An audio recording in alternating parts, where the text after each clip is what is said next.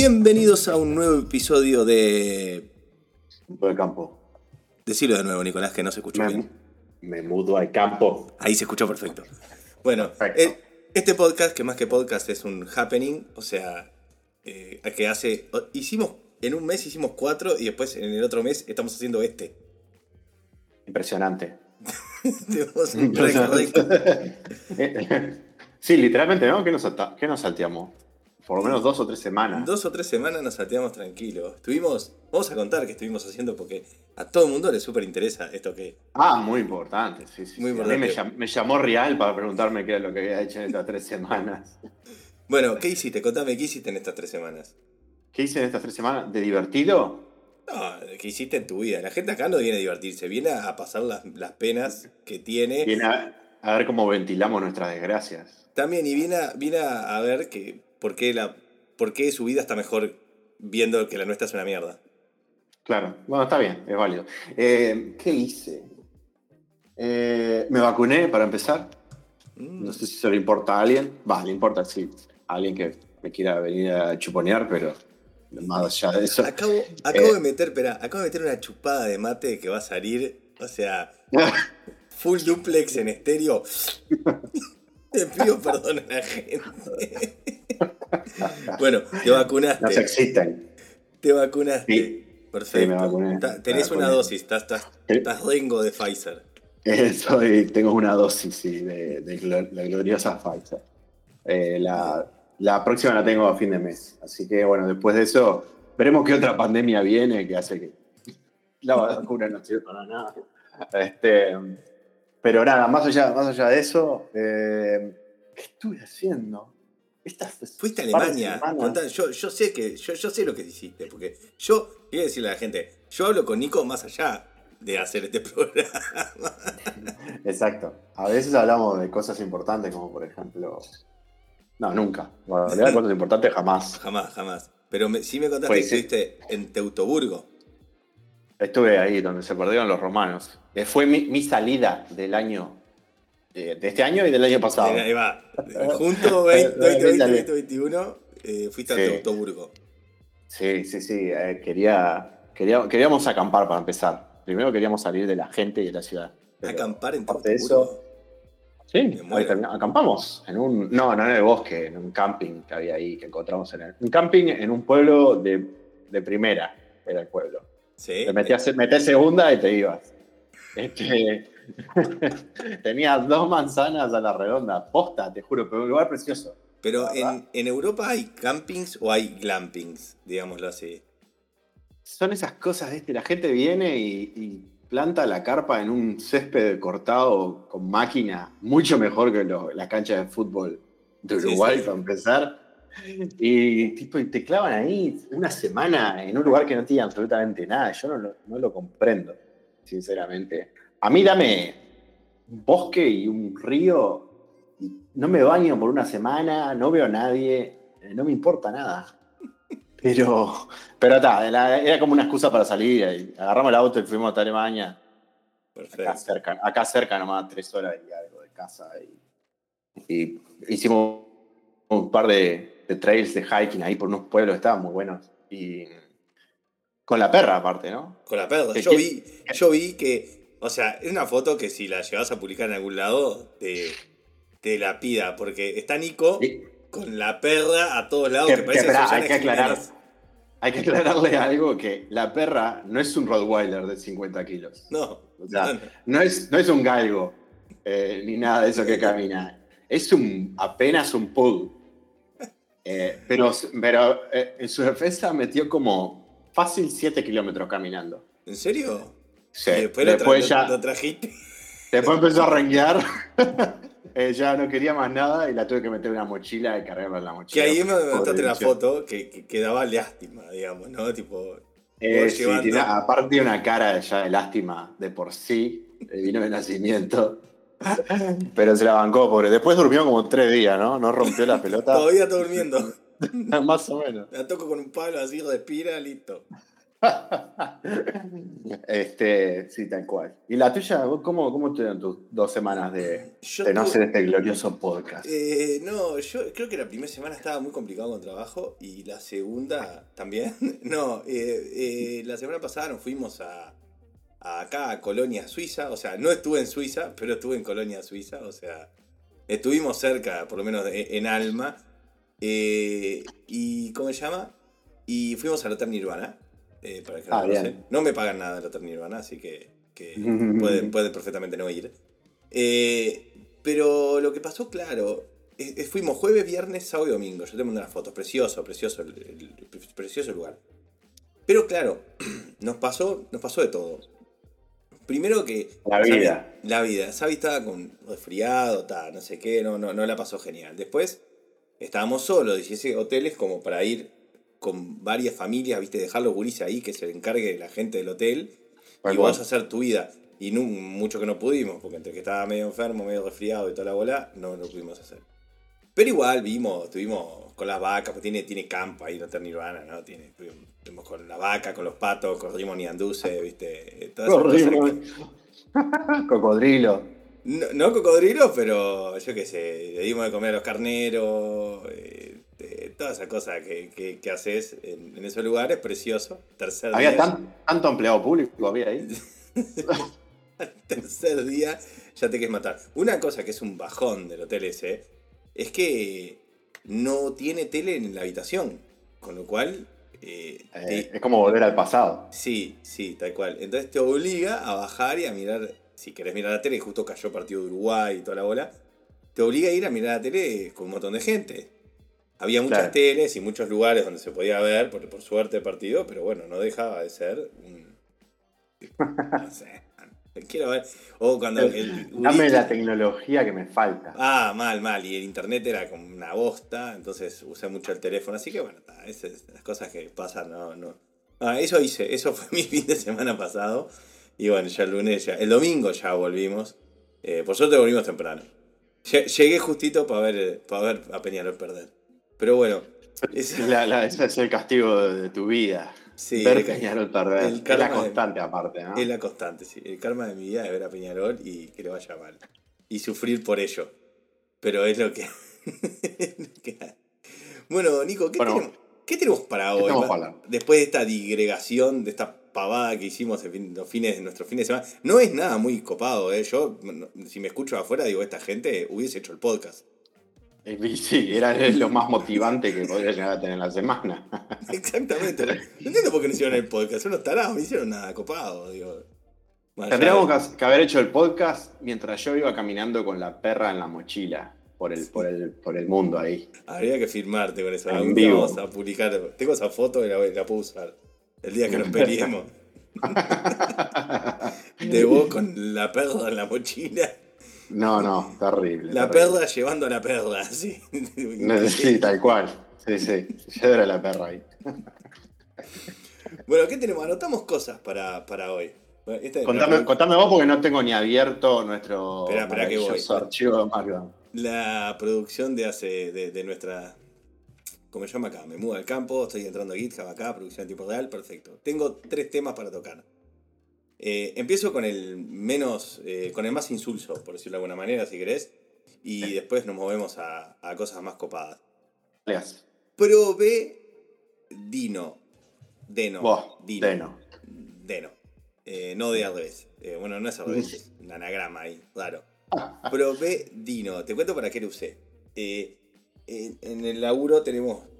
Eh, la gente traquea en Toggle, pero con su cuenta personal de Toggle. Porque la verdad, Toggle, si fuese más barato lo pagaríamos, pero es carísimo. Es como Caribe. 18 dólares por persona si vos querés tener acceso a las horas de la gente de tu, Claro. de, de- de tu equipo, digamos, ¿no? Si no sale 9, creo algo así. Es tipo. Es prohibitivo para, para la funcionalidad que te da, que es nada. O sea, eso. traquear horas. Entonces, ¿qué, qué hice? ¿Qué, ¿Qué avivada acá hice? Dije, me puse a ver y claro, todo él te da una key. Entonces le pedimos la API eh, y tiene una API HTTP. Capaz que digo esto y ahora nos cortan el, el, el caño. Te bajan a todo el mundo y cierran la, la cuenta. Espero Bueno, no. es un buen problema para tener. Quiere decir que alguien de Toggle nos está escuchando. Claro. Bueno, tenemos, creo que tenemos una escucha que trabajaba en todo. Eh, ahora creo que está en Apple. Pero eh, esa gente que le va bien, ¿no? Como nosotros, que hacemos este Pero bueno, le pedí el API key y, hice un, pequeño script de Deno. Eh, lo hice en Deno porque, viste, me daba paja hacer npm init y empezar, viste, a meter paquete para adentro. Y Deno tiene la, funcionalidad esa que vos le importás una URL y está, sale andando. Y sale, sale. Sale andando. Entonces está muy, muy bien. Entonces, ¿el script qué hace? El script va a Toggle, te pide las. Ahí vos en Toggle pues tenés varios endpoints, te dice, dame los reportes, dame el reporte de este mes o el mes pasado. Y después lo manda un, un, spreadsheet. Porque administración, al que no sabe, todas las administraciones de todo el mundo, no importa dónde estés, usan Excel. O sea, eh, Al final, en algún momento del proceso. El mundo, las bases, los cimientos del mundo están en Excel. Sus sueldos, las horas que hicieron, todo. El que le diga diferente les, está mintiendo. Todo buen administrador usa Excel para todo. Lo, lo lleva hasta lugares inusitados. inimaginables. Exacto. Entonces, lo termino, lo pongo en un Excel y ahí eh, Karina, que además es mi señora, que hace la parte de, toda la parte de administración y, que los sueldos y todo. Tenés un niño gritando ahí en el fondo. Tengo un niño gritando. Después lo arreglamos en postproducción. Eh, eh, bueno, Karina levanta esa planilla y hace su magia. Pero está muy bueno porque te permite. El niño está gritando como si lo estuviesen carneando. Te van a mandar al, al, INAU. Lo dejé atado. lo dejé atado con cinta pato mirando Peppa Pig y, es lo que hay. Y, eh, por esta hora no molesta. Bueno, pero lo mando, lo, mando un spreadsheet y listo. Y Deno, más allá de, lo que soluciono, que, es bastante simple, Deno está muy bueno. Tiene, primero que programás directo en TypeScript, no hay que hacer TypeScript compiler ni nada de eso, ¿no? Y después que importás URL, boludo, está espectacular. Bueno, hice un script y lo tiré. Después, claro, dije, ¿cómo corro esto en la nube? Porque no voy a estar todos los días yo corriéndolo, como un salame. Digo, necesito un servicio de cron que soporte Deno, que no existe. Es como, no sé. GitHub Actions.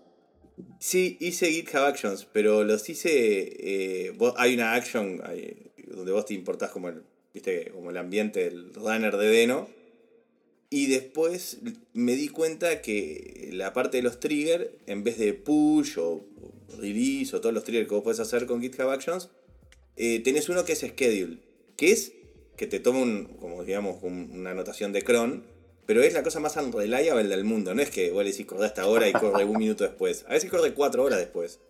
Porque ah, a mí me da lo mismo porque siempre que corro el script me traigo todo el mes anterior. Claro, no te importa no me importa y si no corre un día no pasa nada, pero es como, no lo usen eh, para algo production ready. O sea, sí, sí, sí. no sé para qué lo tienen, si es como... A veces no nos pinta un chiste, un chiste que quedó. Fue un chiste que quedó, ah, pongámosle schedule, ¿viste? Vos tenés on, schedule, y adentro tenés una, una propiedad que se llama cron, y ahí le pones el, el string. Pero es como, no, no sé para qué lo tienen si no funciona. A mí me viene bárbaro porque tengo un cron gratis ahí corriendo. Claro. Estando sí, sí, 40 si es reliable, ¿para qué carajo tienen eso ahí, no? No sé por qué lo tienen. Vos sabés que no. no, es como que leí, además leí foro, digo, esto lo corre y sí, había un foro, un loco que decía, no, esto hablé con un loco de hija, me dijo que a veces demora, demora, a veces no corre mucho más tarde, a veces no. Gracias. La respuesta más vaga del mundo es tipo, ponelo, capaz que anda. No sé, yo, por ahora anda, todos los días corre, horas distintas, cosas. Yo mientras corro está todo bien. Para mí tienen a alguien que le da clic al botón. Ya cuando se acuerda, cuando se acuerdan le da clic. Tiene un indio. Que este, este Tremendo. tremendo, tremendo. Pero bueno, esa es mi historia. Aprendí Deno, o sea, aprendí, programé en Deno, que, que es como programar en TypeScript o sea que ya sabía. Pero datos, sistema de dependencias y eso, está bueno porque hacen. Como vos Pero ¿cómo manejas, por ejemplo, el versionado? De, la, de las cosas, está en la URL. Se le pones la versión. Exacto. Pero otra cosa. Eh, vos, vos tenés distintos módulos y cada vez que importás algo tenés que poner la URL. Ni. Eh, una de las cosas que hacen es generar un archivo que se llama deps o dependencies. O sea, no, Type hijo de puta, o sea, script. el, pack- el package JSON, pero con diferente nombre. Eh, no, es diferente porque vos eh, Te importás la dependencia y te importás ese archivo y y, la, y cosas la exportás. Importás la dependencia y la exportás. Pero ¿cuál es el beneficio de eso? eh, cuando hace caché, cacheas un archivo solo, creo. O sea, lo que hace caché, como todo lo importás de Claro. deps, ¿entendés? Claro. Es tipo, cachea un, un archivo. Porque, ¿qué pasa? No es que el loco va a internet cada vez a, Sí, a sí, sí. buscar. Es tipo, el loco, si ya tiene La esa hace sí. cacheada, Claro. la usa. Eh, entonces, O sea, nada. hace las veces de NPM. Cada vez que corres, el loco hace npm install, digamos. Por, o sea, sí, internamente. internamente, lo cual es mucho más rápido, está bastante bueno. Entonces, nada, es como, es más, a veces que, que cambiás y cosas no te andan, porque no me acuerdo cómo- qué había hecho, pero me acuerdo que le, pude le tuve que poner un flag que es tipo reload para que reloadee todas las dependencias, no importa si las tiene cacheadas. Ujú. Tipo, eso me pasó. Por, por eso mismo, porque como no hay un momento para decirle instalate las dependencias. Claro. ¿Entendés? Es como, ah, loco ve el archivo, lee el archivo y dice, ah, acá hay URLs y pa. Y listo. Pero, pero más allá de eso está bueno. Después lo otro está bueno es que es el sistema de permisos, ¿viste? Vos le tenés que decir explícitamente si querés que el loco pueda acceder. Yo, por ejemplo, corro en mi script con menos menos allow net. Pero no tiene Claro. un, un tipo accedeme al file system, porque no, Sí, sí, no lo precisas. no lo preciso. Pero eso está muy bien. Y creo que hay un modo interactivo, no me acuerdo cómo se llama, que es tipo, vos le pones y el loco detecta lo que, hace, lo que usa y vos le das tipo yes or no. Claro. Exacto. Eh, entonces cuando no sabes, tipo la cantidad Sí, de por, por defecto es seguro, digamos. Ex- Exacto, está muy bueno, por defecto seguro. Y bueno, y el TypeScript por default, a mí me, me gustó pila. Además tiene un deno, eh, te lintea automáticamente. Te pregunta si querés y te lintea. Digo, te dice, ¿querés que lintee? Te, te das cuenta que estás en VS Code. Te dice, ¿querés que lintee? No sé qué. No sé si eso es la extensión o, o deno mismo, creo que no. Creo que el comando es de, deno fmt, creo. No, el for- format es uno y el, y el inter es otro. Pero bueno, tiene como todas esas cosas. Va un poco alineado a lo que quiere hacer el que ya hablamos otra vuelta, lo que quiere hacer el loco de Rome, ¿no? Es como que tiene todo ahí. No tenés que instalarte un paquete para que te haga el linting. No tenés que tener un paquete. O sea, él ya trae todas esas cosas que, que todos sí, los días por defecto. Exacto. Está muy, muy, muy súper, súper interesante. Úsenlo. No tengo, no tengo nada para. No tengo nada en que usarlo, pero lo voy a probar. algún día de cuando Después lo otro que está bueno, que me parece vale la pena mencionar, es que es- tiene APIs que, que van acompasadas con, con la web, o sea, con el browser. Entonces vos Claro. no, no tuve que quitar un cliente HTTP, pues yo hice- hago, eh, a- mando, digamos, uso la API de todo el todo con, con request, hago request Ah, Fetch, ok. y uso Fetch, claro, exacto. Uso Fetch. Entonces es es súper interesante, ¿viste? Porque es como. Ah, no, no tengo que pensar, no tuve que ni siquiera ir a buscar qué librería uso para. Bueno, en, en Node tenés, no sé, Isomorphic Fetch o Node Fetch, cualquiera de esas. Sí, hay como tres, cuatro. Con 3 mil millones. Tipo, entonces eso reduce. Y lo otro bueno que tiene es que pueden ir a la. Al, en Node creo que también está, pero ahora, pero en mucho tiempo no estuvo. Que es tipo, vos podés ir y ver cuál es la standard library de, de Node. De, de- perdón, de Deno. Y eso está muy bien. ¿Entendés? Tipo, está, está como muy bien y además creo que es promise based todo. Entonces, Sí, por no- defecto, ¿no? Por defecto. Entonces, viste, la, la Sí. standard library de Node, porque ta, tiene que soportar Ah, sí, te, te, te por- sí, te porta, pero si querés manejar, no sé, file system con promesas, este, Es medio. tenés que es medio- sacarle promise de adentro del file system y después, o hacerle promisify a las Promisify. cosas. Claro, y, y después lo otro interesante es que creo que usa el File System API del tipo igual la API como si es la del browser. Entonces, claro, es como, está, tenés mucha más documentación, digamos, si Claro. siguieron la implementación de la API al pie de la letra, que, que- que en otros casos, ¿no? Eso está, está muy bueno. Ese, ese- y- jugar con el estándar está bueno. Sí, sí. Sí, este, y, pero podés, este, por ejemplo, usar una librería de Node. No Podés hacerle, podés tiene que usar ser, librerías que, que tengan eh, ES builds. Por ejemplo, yo usé Day.js. claro, pero que tiene una, un, un build, digamos, que no está hosteado en Denoland, sino Claro. que está, no sé, en una CDN, en cualquier lado. Pero como tiene un Sport de, de, de ese, digamos, ESB no, de... ¿Cómo se DS6. DS6, ahí va, perdón, me, me manqué ahí. O sea, no, no, no banca nada que, que sea como el JS, digamos. No, no banca nada que sea como JS, ni, ni creo que lee ningún package tampoco, como decir, o sea, no, no, no, no, no lee eso, o sea, lee... Es más, vos importás el archivo .typescript o JavaScript, ¿me entendés? Claro. O sea, yo te, mira, a ver si... Importás el, importás el index dentro de la librería o Sí, eh, se llama, no sé por qué, se llama mod.ts en general, mira. Acá estoy, por ejemplo, el, la CDN de ellos se llama, se llama denopkg.com, ¿no? dinopackage.com. Entonces, no sé por qué hay una convención donde dice, oh, yo, por ejemplo, tuve que instalar un coso que hace encoding de base64. ¿Está? Entonces yo importé denopkg barra chief bico, bico barra base64 mod.ts. Y ahí me importé asterisco, que es tipo como el default export, digamos, claro. todo. Y si no, te puedes hacer un, un import de cosas. Pero por ejemplo, DJS lo importé de la CDN Skypack cdn.skype.dev claro, directamente. Y ta. Y se acabó. Y lo callea y todo. Es más, cuando te instalas la. Cuando te instalas la extensión de Deno para VS Code, el loco cuando pones un import detecta que no está, digamos, en el caché y te deja decir quick fix, eh, add to caché. Ah, te lo actualiza. Y te lo agrega. Entonces ya la próxima vez que vos lo corres, digamos, ya, ya está. Es no, a mí me súper interesante, ¿no? No creo que. O sea, mucho más liviano que no, por, por lo que vi, por, por, las cosas que pude hacer. Pero no, no mucho más. O sea, por ahora eh, hice esto. Sí, sí, sí. Bueno, pero está, está, está bueno para, para, empezar a probar. Sobre sí, todo sí. si ya, si ya eh, te viene con un montón de cosas out de box, por ejemplo, el, con TypeScript o con LinkedIn y no tenés que ponerte a pensar en Exacto. configurar toda esa mierda.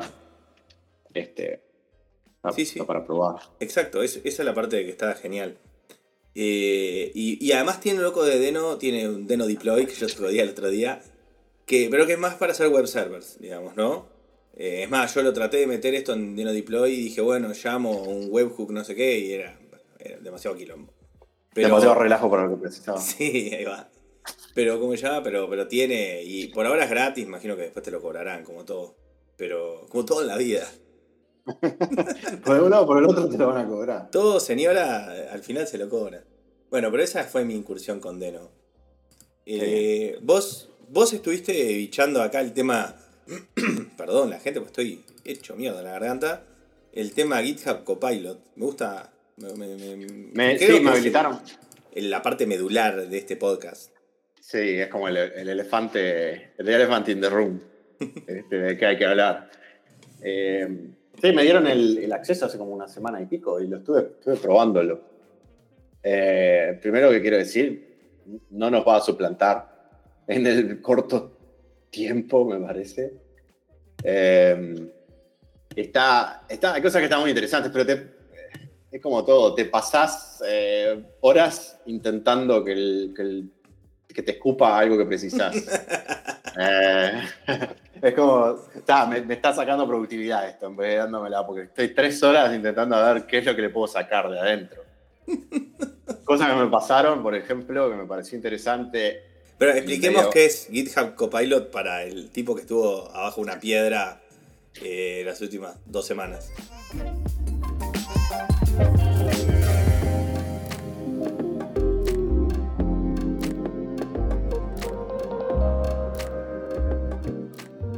Eh, bueno, GitHub Copilot es una. Puedo decir una extensión de VS Code, creo que es la única forma de usarlo ahora. Sí, creo que sí. Eh, que te genera sugerencias en el código en base a una inteligencia artificial que, que fue preentrenada con eh, repositorios que están públicos en GitHub y textos y cosas, y cosas así. Eh, entonces, básicamente, escribís y la cosa te empieza a sugerir eh, código o te genera, no sé, una descripción de un método automáticamente, o le pones, eh, metes un comentario, por ejemplo, quiero enviar un tweet a tal persona y le metes enter y automáticamente te sugiere, te, genera el código en el lenguaje que sea que estás utilizando para, hacer lo que pusiste en el comentario. Está, está copado. Eh, no, tiene, buena pinta, ¿no? Es como. Eh, sí.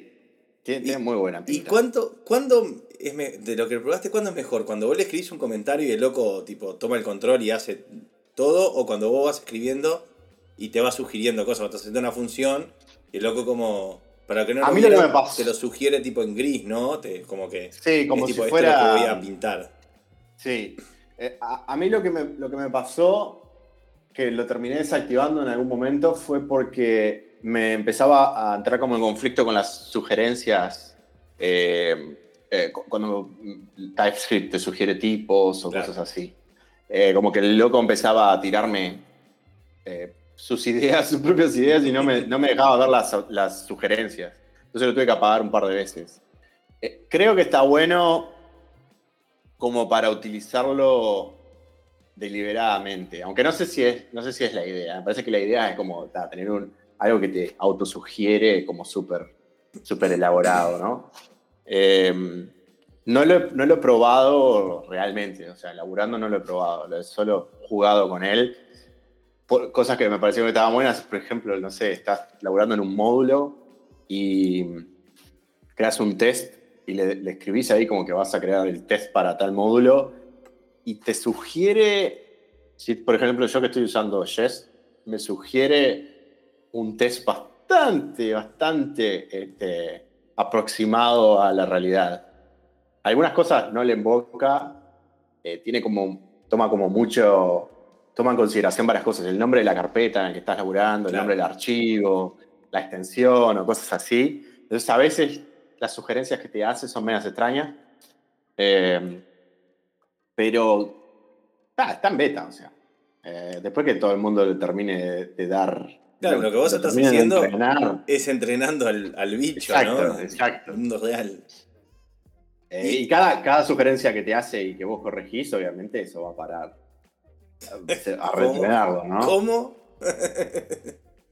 Eh, sí, yo lo vi, lo vi, lo vi porque me lo mostraste vos y el otro día que, hablamos y, me pareció, me pareció medio bobón, o sea, funciona, es, es, como, es un lindo, es como cuando vos le mostrás a, la gente, viste a tu mascota y decís, haz el truco y haz el truco, está, está bien, haz el truco, pero, sí. está, se acabó ahí. La utilidad de truco es poca.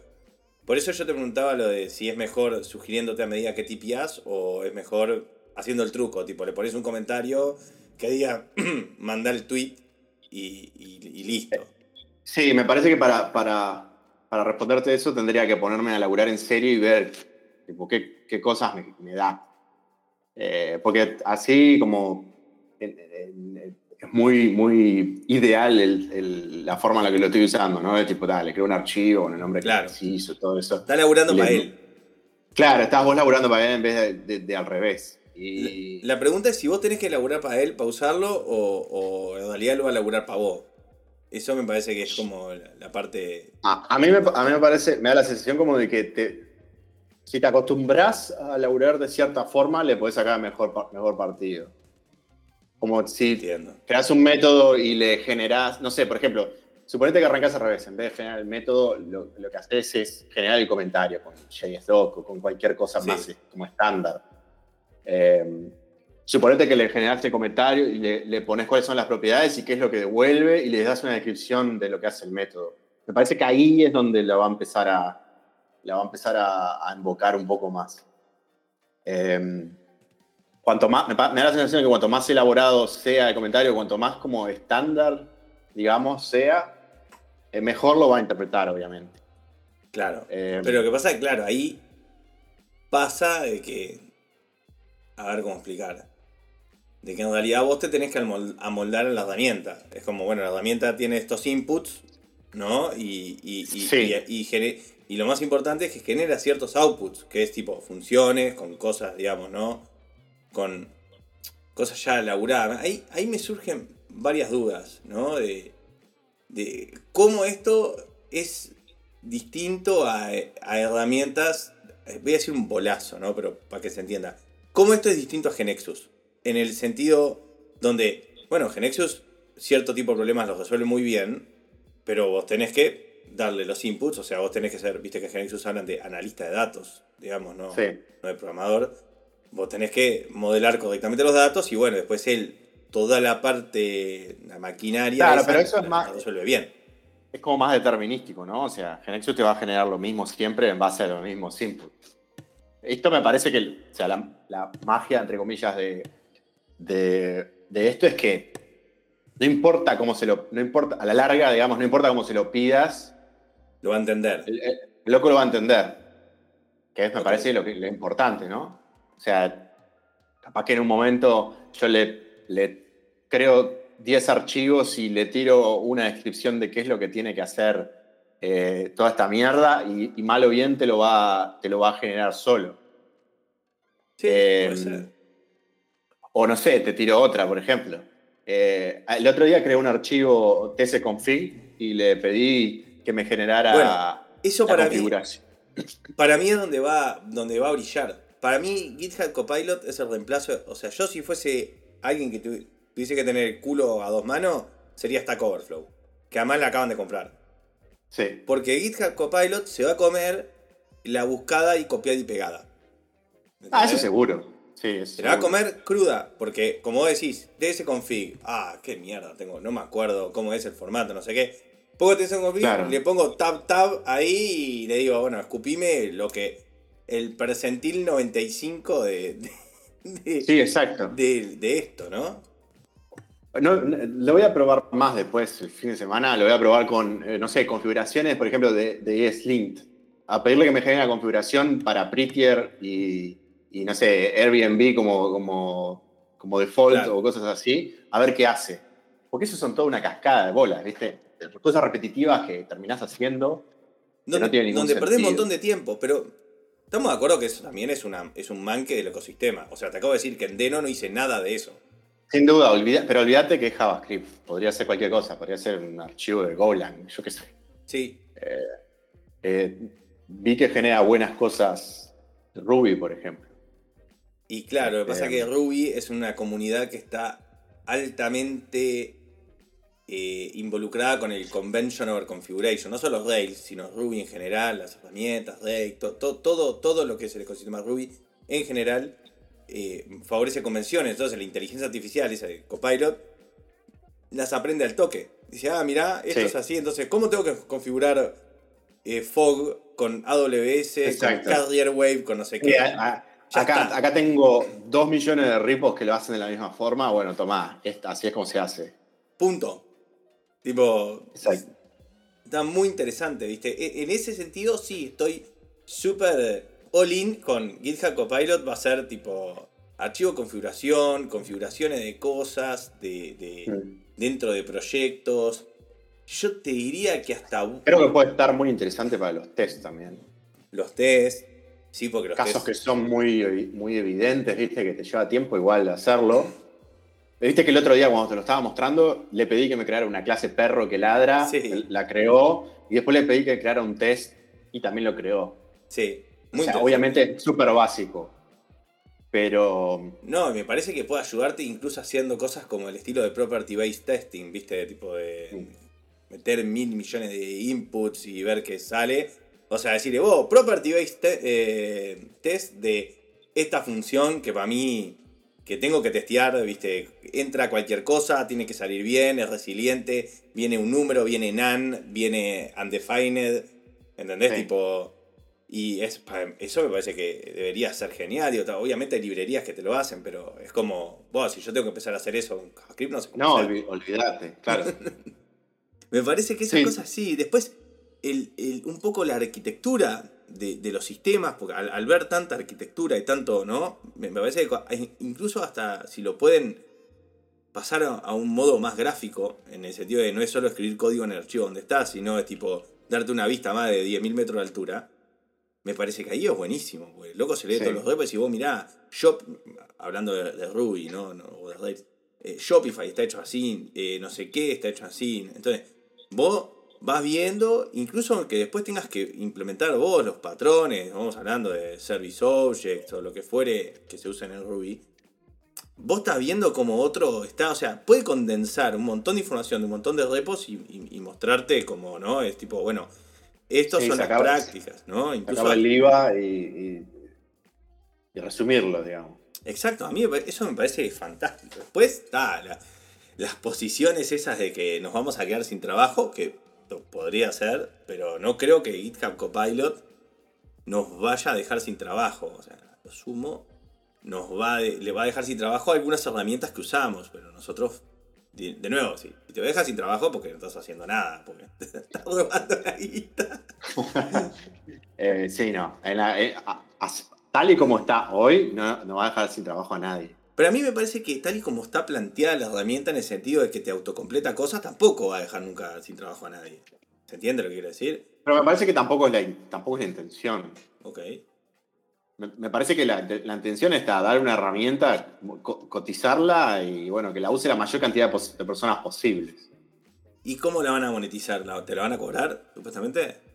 Sí, supuestamente la van a, van a hacer la privada. Van a hacer la paga. No sé cuánto, no sé cómo, pero supuestamente lo van a cobrar. No sé si tendrá un uso gratis o algo. Me imagino que, te, dirán, bueno, vos usas GitHub, paga tanta X guita y más, y por licencia sí, o, de usuario. O Pro o alguna cosa por el estilo. Claro. Quizá hagan algo, por, algo así. Sí, porque claro, como GitHub, eh, que además le el, Microsoft le bajó el precio en su momento, eh, está muy comoditizado. O sea, vos por, hoy no usas GitHub, usas GitLab y estás más o menos ahí. Está bien, no es tan lindo, no es tan copado. Pero, pero digo, las cosas las tenés y, son baratas. Y, entonces, incluso hay servidores eh, donde vos te. Dos clics y te armás tu servidor de, Git. Nadie nunca quiere mantener un servidor de Git, pero quiero decir. No, obvio, pero, pero podrías instalarte GitLab perfectamente en cualquier lado. Sí, ah, debe ser difícil. ¿no? ¿Probaste? No, GitLab sí, alguna vez lo tuve que instalar. Al principio, cuando dejó de ser ¿Cómo se llamaba? Cuando abrió la Community Edition. ¿Cómo? Ah, cuando dejó de ser Gitorius. Gitorius. En un momento dejó de ser Gitorius y pasó a ser GitLab. O lo compraron, no me acuerdo cómo fue la cuestión. Y le, le metieron un instalador que se llama Omnibus Package, no sé, y lo corres con un comando y hace todo, te lo instala. Y está muy, vos sabés que está muy bueno, ¿no? Y el, el CI/CD que trae también está bueno. Yo uso GitLab en uno de los proyectos que tenemos, se llama DocPace. Eh, usa GitLab. La verdad que está, la, gente que lo usa, y uno incluido, eh, lo usa como, como el ojete, pero digo, uno te das cuenta que tiene un montón de workflow y si lo usáramos mejor, tendríamos, no sé si mejor resultado, pero por lo menos resultados más ordenados, por decirlo de alguna manera. Sí. Sí, tal cual. Pero la, instalación es súper chota, sinceramente. Em, Mira qué bien, eso está bueno, ¿viste? yo me imaginé siempre que eso iba a ser un dolor de bolas a instalar un coso ese. Yo creo que instalar capaz que no es tan jodido. El tema es mantenerlo, ¿no? Tipo mantener un coso mantener cualquier cosa. Sí, obvio. Yo todo lo que puedo lo, compro hecho. lo compro hecho y mantenido. Sí, eh, o compras el servicio. Es, es un poco la gracia de GitHub. Nunca te vas a tener que sentar a pensar si, las actions te funcionan. Bueno, si andan, andan y listo. Nosotros tenemos una cosa con los actions que nos los gastamos al toque. Todos los meses viene no Dev y me dice, vos, se están gastando las actions. ¿Qué hacen acá adentro? ¿Cuál es la fiesta que están haciendo acá adentro? Tenemos ah. un montón de minutos. Más de lo que trae por defecto. Y no sé, qué se juegan Minan, minan Bitcoin. Minan Bitcoin. es una buena idea. Es una, y bueno, sí, la plata de la empresa, ¿viste? Decimos, vamos a mirar unos Bitcoin acá. Eh, pero sí, está salado. Eh, bueno, está. Yo creo que esto queda solo un tema que se habló bastante y es cuán legal, digamos, sería esto. Porque, ¿qué pasa? Explico un poco la situación. GitHub lee de tengo un niño llorando acá atrás, me está volviendo loco. Eh, es tiempo de. Tenés que desatarlo un rato. no, le debe estar la madre, pobre, es una genia, debe estar dando un remedio o algo. O, poniendo zapatería de culo por algo, una cagada. Eh, pero, pero no, pero está bien. Eh, no, estamos hablando, ¿cuán legal es, es este tema, no? Porque, ¿qué pasa? El, la, inteligencia artificial fue entrenada con un montón de repositorios con diferentes tipos de licencias, ¿no? Entonces, hay ahí un... Hay licencias más permisivas que permiten incluso no hacer ni un... ¿Cómo se llama? Ni un, ni un reconocimiento de dónde viene la obra. Pero hay otras licencias que te obligan a que la obra derivada, que se llama la obra derivada, eh, lleve la misma licencia, ¿no? La GPL, por ejemplo. La GPL. Entonces, hay gente diciendo, bueno, si la inteligencia artificial realmente tira un, una idea novel, digamos, y en realidad el set de entrenamiento es un set de entrenamiento, o lo único que hace es tipo tirarte Un cosas y mezclar. Claro, cosas. tipo agarra, mezcla y te tira. En, en- en el cual, en ese sentido se podría considerar que lo otro, o sea, lo que, lo que te tira es una obra derivada de, de- de- de su inspiración. Y ahí, Claro. si no estás respetando, si tu código que te escribe no respeta la licencia, ni siquiera eh, es tipo, bueno, tenés un problema legal. O sea, ¿cuán legal es esto? Yo sé que vos estudiaste, yo, yo tiro ahí. A mí me parece que lo que estuve viendo, lo que estuve eh, estudiando, es como, por lo menos creo que está en una zona gris. Porque la zona gris es porque vos querés hacer. eh, porque GitHub quiere cobrar por ello. O sea, si, Sí. si esto fuese gratis, por decirlo de alguna manera, como. Porque en su momento eh, se discutía también el tema de Google Books, viste que indexaron un montón de cosas, pero está, pero no, no, le cobraron. O sea, obviamente Google genera tráfico y con ese tráfico genera, genera plata, pero quiere decir, no, no te cobraron el servicio ese y por ende, lo que escupe, digamos, el algoritmo de Google cuando buscas un libro, que es el resultado de ese libro, es como, eh, es un poco diferente el, entrenamiento. Pero esto es como, bueno, loco, escupe una obra, un remix de las. De, una obra que es un remix de su set de entrenamiento. ¿Hasta qué punto es pensar? O sea, ¿hasta qué punto es generar algo nuevo y hasta qué punto es copiar y pegar? Por ejemplo, hay unos ejemplos donde vos tenés un archivo about.javascript o JSX y te escupe la página about de un flaco que exactamente igual. Sí, yo, lo- logré que me escupiera, por ejemplo, un. Le pedí que me diera algo de la, de la API de GitHub y me usó un usuario que después lo busqué el usuario existía, por ejemplo. Claro. Bueno, ese es otro Eh, problema que es de seguridad más que legal, o bueno, otra parte de la legalidad. Es tipo, vos ese loco se leyó passwords, API keys que gente puso mal. Es tipo, Sí, tal cual. tenés un bicho que no entiende nada y que te bate todo. Vos le pones password igual y te, y te pone un password ahí, después anda a probar. Eh, hay, que, hay que ver si es real, hay que ver si es autogenerado y hay que ver con, con qué lo macheás, ¿no? Eh, sí, capaz que alguien con mucho tiempo se puede sentar y lo puede, lo puede hackear, entre comillas, como para que le dé lo que precisa. No lo sé. Eh, No sé si alguien lo sabe tampoco. No. Porque es como un gran agujero negro, nadie sabe muy bien de dónde vienen las cosas. Eh, pero vol- volviendo a lo, de la, a lo de la licencia, me parece que hay varias cosas. Primero, ¿qué se, qué se considera como eh, infringir copyright? Supu- o sea, teóricamente es. eh, na- nadie puede, vos no podés venir y decir eh, I es igual a I más 1, es infringir copyright, porque obviamente es algo muy básico. No, o sea, tiene que ser algo que sea eh, como único, digamos. Eh, Sí, sí, vos no podés licenciar, eh, y eso pasa mucho con las licencias, por ejemplo, el mouse y toda esa cosa, ¿viste? Hay que, le buscan la vuelta para licenciar, por, por ejemplo, gestos o tecnologías, ¿viste? O ese tipo de, Claro. De soluciones no puedes venir licenciar, yo qué sé. Claro, no puedes li- licenciar todas las palabras del diccionario. Exacto. No, es más, en- cuando vos tenés una marca, si es una palabra, en general, es una palabra que ya existe, no te. No te no- no- la, la marca no, no- La marca es otra cosa, ¿no? Es Claro. una palabra con otra cosa, ¿no? sí, te- sí, un texto, un texto como único o algo sí, así. No te registran, no, te, no te registran Montevideo. Tipo Claro. así, ahora es de Cherta. tipo. Entonces, lo- tam- también la, la- la discusión me parece que va por dos lados. Primero, si lo que genera es lo suficientemente único o no. Eh, si lo que te genera es. eh, se puede considerar una copia de, de su set de entrenamiento. O sea, si vos le pedís, vení a construirme Stripe, te genera eh, el, el código de Stripe, eh, Ah, tanto como para que puedas decir, está eh, infringiendo todo tipo de leyes o no. Y la otra es está bueno que el resultado de esto sea eh, copyrighteable, digamos.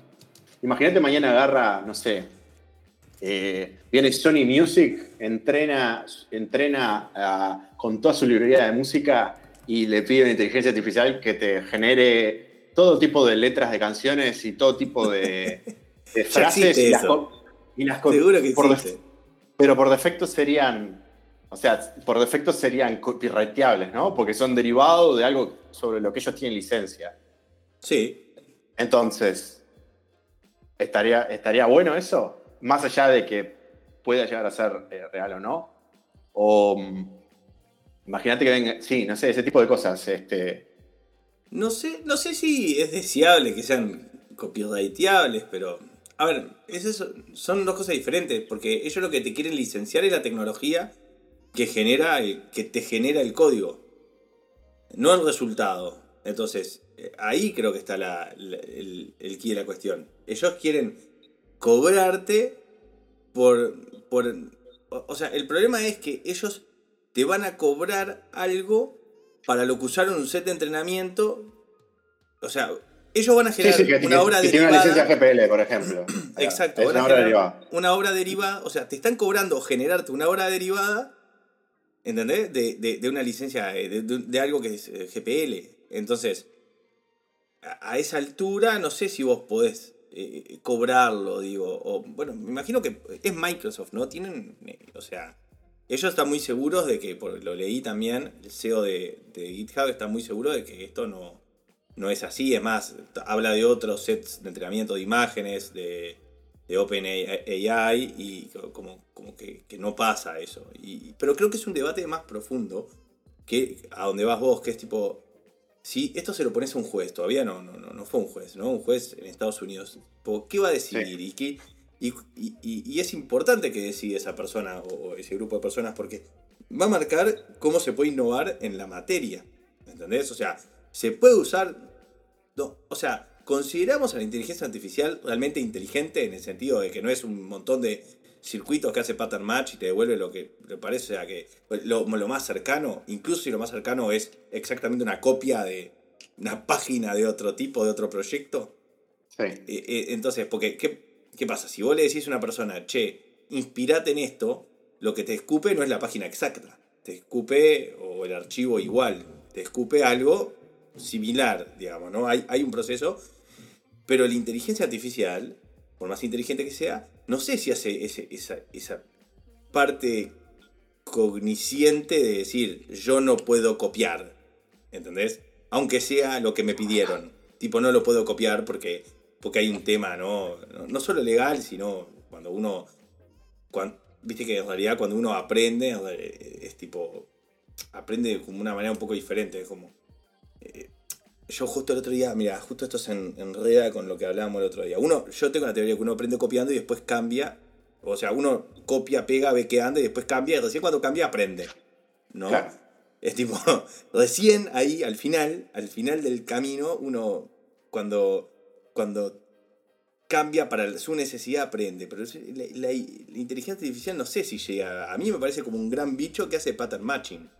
Tipo, te, Dice, ah, pum, y te devuelve. Yo no conozco mucho inteligencia artificial, sé que estoy hablando sin saber, pero quiero decir, por, por los resultados que, vi que escupe, me parece que hay, hay algo de eso. Entonces yo no estoy diciendo que esto, no, no creo que sea un problema legal para nadie, pero creo que es un problema moral, o es un lugar donde ponerse, tipo, la inteligencia artificial es realmente inteligente, es realmente consciente y, y, y realmente genera obras únicas, inspiradas en cosas, o te escupe, también, también, está el, aspecto como, como legal, de qué, se considera eh, o que cae debajo de la ley de copyright, ¿no?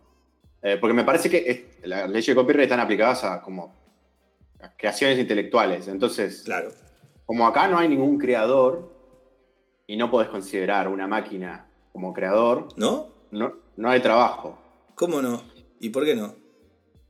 Porque, pero vos lo que pasa es que tenés que considerar que el trabajo derivado de, Copilot o cualquier de esta cosa eh, cae dentro de la ley de copyright. Y la ley de copyright, por lo que tengo entendido, hablan de un creador intelectual, o sea, una persona o un grupo. Sí, claro. Este, Pero en el caso de la música, imagínate que ponemos una inteligencia artificial haciendo temas de con, con- con- con los acordes esos, ¿no? Eh, bueno, eso, es lo- eso es lo que te digo. imagínate que. Imagínate que viene Sony y agarra a entrar una inteligencia artificial con toda la música y hace que automáticamente genere todas las combinaciones de melodías que se te pueda imaginar. Y luego les prohíbe utilizarlas a, a otras personas. O imagínate que viene algún publicista y genera millones de frases, Claro. combinatorias de frases y luego las privatiza. Porque podría pasar también, ¿no? De que, de que agarres y generes frases que sean consideradas como únicas. Sí, pero creo que para, nunca nadie para- te las puede utilizar. para registrar una marca, vos te- por ejemplo, una cosa que nos pasa en el laburo, eso sí lo tengo claro, cuando vos registras una marca tenés la obligación de defenderla. En este sentido, por ejemplo, si yo me registro coca-cola.com.uy, obviamente no, no lo voy a poder, pero imagínate que invento un país, recibo de ICANN un dominio, punto .ch, no, .ch existe, no sé, punto lo que fuere, y me registro coca-cola.eso, ¿no? Eh, las leyes internacionales, por lo menos esto seguro en Estados Unidos nos pasa a nosotros, te obliga a defender esa marca. No importa Claro. si no están en tu línea de negocio, lo que fuere. O sea, el, no- el acto de no defender esa marca es resignar a usarla. Entonces, por Claro. ejemplo, nosotros tenemos una empresa que se llama eh, Estados Unidos, que se llama Ingenious Softworks, así nomás. Estoy, estoy pensando porque el nombre cortito es Ingenious, pero la, la marca creo que es Ingenious Software. Entonces, nosotros se nos pide que tengamos un sitio web que esté actualizado y se nos revisa. Y bueno, no puedes poner Claro. ahí un index HTML. Ah, es un play- un vacío. playholder. Hola, ¿entendés? Claro. entonces tiene que tener algo y tiene que ser de lo que vos trabajás, o sea, de, de lo, que, de lo que tu marca dice que hace. Por- porque si no, después si viene Sí, habría alguien gente y que registra cualquier cosa Claro. solo para tenerla. si viene alguien y pone no sé qué y vos no defendiste, vos no haces acciones legales contra eso, vos no demostrás que vos, que esa marca es tuya y que la estás usando, no hay derecho al pataleo. Creo que viene por ahí. Por eso, viste, cuando la gente le pone esas cosas a Coca-Cola, no sé qué, o registra un dominio, enseguida eh, baja la cortina porque no hay, o sea, porque Sí, todas las empresas mantener. grandes están muy adiestradas en, en defender ese tipo de, de- de cosas de la marca. Así que me parece que viene por ahí. Sí, sí. No, no sé si vos lo defendieses, si vos realmente lo usases, capaz que creo que se podría copyrightar. Pero bueno, creo que, que- que- que abre un montón de posibilidades. Yo creo que tecnológicamente eh, está clarísimo que acá eh, está Coreflow y todos esos sitios van a tener que... Y van a poner relevancia, me parece. Sí. Y legalmente creo que no le va a pasar nada y que es un dulce de leche digno de, digno de, de mirar de afuera, digamos, ¿no? Sí, eh, por, lo, por lo menos ver a dónde llega, ¿no? Sí, sí. Yo calculo, yo calculo que se va, se va a volver muy, muy bueno muy rápido en cuanto lo, lo logren al- lo larguen al público en general, por más que sea pago y todo eso. Sí, súper de acuerdo. Se va a volver Este- bueno muy rápido, muy probablemente. Sí, sí, porque todos estamos haciendo. También habla, habla mal de nosotros. Todos estamos haciendo más o menos lo mismo, ¿viste? Todos estamos haciendo Sí. un sitio en no sé qué, con no sé cuánto y no sé cuánto, ¿viste? Entonces, eh, habla, habla de que el laburo nuestro, que creo que eso es una cosa que no hablábamos, que no nos va a dar tiempo para hablar en este, en este podcast, pero creo que el laburo nuestro está altamente comoditizado. O sea, lo que hacemos no es tan novel, ni es tan interesante, eh, ni, ni, ni, ni, ni tiene muchos pelos y señas diferentes a lo que hace el de al lado. Por eso, Ah, claro. mira, claro. justo en el grupo este que te digo el otro día, ayer estaban hablando de, bueno, del tema de recursos humanos, ¿viste? Cuando decís recurso a una persona y, y toda la bola. Y si bien yo estoy de acuerdo que, que no hay que hacerlo y que, que es la gente es gente y no es un recurso, recursos son otras cosas. Eh, pero nuestro trabajo cada vez se parece más a un recurso eh, en el hecho de que eh, no estamos haciendo cosas muy diferentes, ¿viste? El hecho de que vos en dos semanas te puedas Sí. ir de un lugar y no pasa nada, nadie se, nadie, nadie- ¿no? Es- está bien, habla, capaz que habla muy bien de los procesos de las empresas, de, de la documentación y de todo, pero también habla un poco de que el laburo que estamos haciendo, ¿viste? O sea... Sí, por eso, por eso me parece que tam- por eso me parece que también es importante no quedarse obsoleto, ¿no?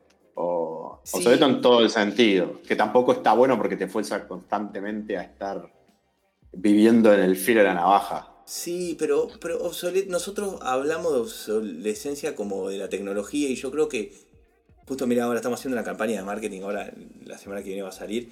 Y, y claro, la gente piensa que no quedas obsoleto es aprender el nuevo tren.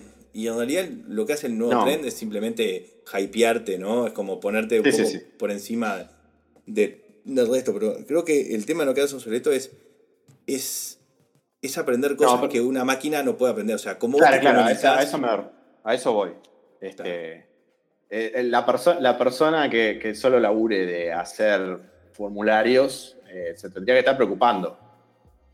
Porque probablemente sea la primera persona a la que venga GitHub Copilot en, no sé, cinco años, dos años, capaz que tres meses, Sí, nadie lo sabe, y haga exactamente lo mismo en base a un texto. Entonces pasa a perder re- relevancia. Sí. Ahora, anda a pedirle a GitHub Copilot que te eh, configure Kubernetes y un deploy. En, o sea, vamos a tardar bastante en, que- en lograr que ese tipo de cosas pasen. O de que genere algo mucho más complejo, ¿no? Te hiciste Kubernetes por tirar cualquier bolazo. Yo creo que en realidad lo que GitHub Copilot no puede hacer es crear un producto. Y es donde nosotros, porque nosotros trabajamos en empresas que en general crean o mantienen productos, es donde nosotros brillamos. O sea, comunicarte con un stakeholder, poner las cosas en, en negro sobre blanco, eh, eh, en, en tipo, en hacer que la comunicación entre la- las diferentes partes fluyan, el ser efectivo, el no hacer meetings, a- este, esta meeting podría haber sido un mail, viste, todo ese tipo de cosas. Eh, claro, en ese tipo de cosas la computadora las puede hacer. O sea, no, no, necesariamente no puede eh, generar dinámicas, te puede ayudar con herramientas, ¿no? pero no puede generar dinámicas donde estas cosas sucedan. Ahora, después, programar a la larga o a la corta, esas cosas van a terminar, digamos, eh, vamos a terminar siendo reemplazados, pero Sí. pero, pero generar procesos, ejecutarlos, eh, resolver problemas de manera... Sí, de, de- de interconexión de distintas, de distintas Exacto. tecnologías, eso son- es lo más complicado. Pero- y eso... Tendrías que tener un dominio gigantesco, ente- completamente entendido, para poder hacer que todo funcione. Y eso que se llaman soft skills muchas veces son cosas que las máquinas no pueden aprender. ¿Entendés? Porque son. O, o pueden aprender más, más difícilmente, porque son cosas que, que dependen mucho del contexto y, y de, y de la gente con la que uno interactúa. Entonces, y, y- de la experiencia humana, más que nada. Entonces ahí es donde, donde yo creo que, que- que no va a llegar. Entonces, cuando alguien dice, no, pues yo me estoy actualizando constantemente, es ¿en qué te estás actualizando? ¿Estás aprendiendo la última versión de TypeScript? ¿O estás aprendiendo no sé qué lenguaje que está súper copado? ¿O te estás Sí. actualizando en resolver problemas, en innovar para resolver problemas, en, en- en otro tipo de cosas que, que no necesariamente eh, están enfrente de la computadora, digamos, o, o es- o cosas así? Entonces, yo me esto capaz si es un llamado de atención es tipo, ¿para dónde, te, pa dónde vos estás innovando? ¿no? Y bueno, yo creo Sí. que a veces estamos, o eh, ¿dónde te estás preparando? Y a veces creo que nos estamos preparando para, y yo me incluyo, porque nos gusta todo lo que es nuevo y bonito, nos encanta. yo hoy quería hablar de, de Stack Blitz y no, no vamos a hablar porque no fuimos muchos datos, pero bueno, y es nuevo y bonito y está bueno. Pero, pero bueno, eh, esas cosas se van a comoditizar en muy poco tiempo, ¿no? Y, Sí. y hay otras que no, que probablemente no. ¿Qué más, Nico? ¿O pasamos ya directamente a, a- a nuestros Yo creo que ya hablamos suficiente. Sí, hablamos sin saber un montón de tiempo ya. Así que bueno, vamos a, vamos con 58 minutos. Va, una locura. Listo, tenemos dos minutos para cortar. Dos minutos para cortar. Eh, Recomendaciones, arranca Nico. vos con serie Netflix porque tengo que pensar la mía. Serie Netflix no tengo. Lo que tengo es que estoy colgado mirando en YouTube gente que hace cabañas a mano. Cabañas Ah, de palos. Gente Sí. que me, me, me, me- Corta me- y serrucha. me vuelve loco porque yo que no puedo hacer nada con las manos, tengo dos muñones, eh, a lo sumo voy a hacer algo, jugar al fútbol con los pies. eh, A hace- duras penas. a duras penas, hace cabañas en las que después vive. Me vuelvo Sí. loco, me encanta, tengo todo mi YouTube podrido con eso. Podrido de esas cosas. A mí lo que me empezó a sugerir viene más o menos de la mano gente que, que transforma camper vans. Pásamelo, me, me gusta. me Eh, te lo gusta. voy a empezar a pasar. Tengo un millón, un millón de esos. Después Eh, pongo- Después pongo los links, pero si ponen eh, Off-Grid Cabin, eh, Sí, handmade, sí. todo do you en alguna montaña en Estados Unidos, ¿viste? O en Canadá, o de cosas así, te vuelve loco. Decís, me Me mudo de voy. campo o a la cabaña esa. Sí, sí, sí, sí. No, no, estoy, estoy en eso. Así que bueno, ese es, ese es mi pick. A ver el tuyo. Eh, no, eh, es, eh, viene por ese lado también, es eso.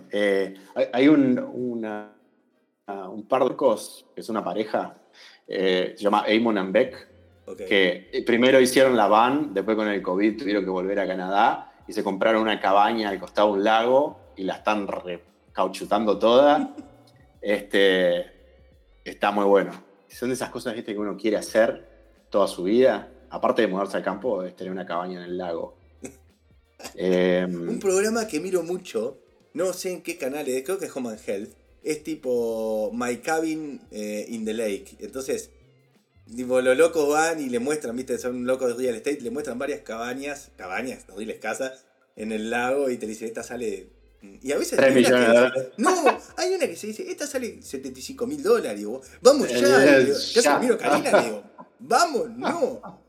Ahora mismo, los conseguimos. ¿Entendés? Tal cual sí, están en el medio del lago en Ontario, pero no me importa. no podés acceder seis meses al año, no podés acceder. Pero vamos, O casas, cabañas que están en islas o cosas así, en islas adentro del lago, eso es una locura. Bueno, son, después pasame los links y los dejamos en las notas del, del programa. Dale, te lo paso. ¿Algo más, Nico, o nos despedimos ya de, toda la gente? Vamos, vamos a cortar. Eh, ¿Qué piensan de GitHub Copilot? Nos manda mensaje en Anchor o, nos mandan tweet y cosas que yo sé que había mucha gente, o sea, cuatro personas que estaban esperando este podcast. Así que vamos arriba. Bueno, Nico, nos vemos hasta semana que viene. Dale, nos vemos.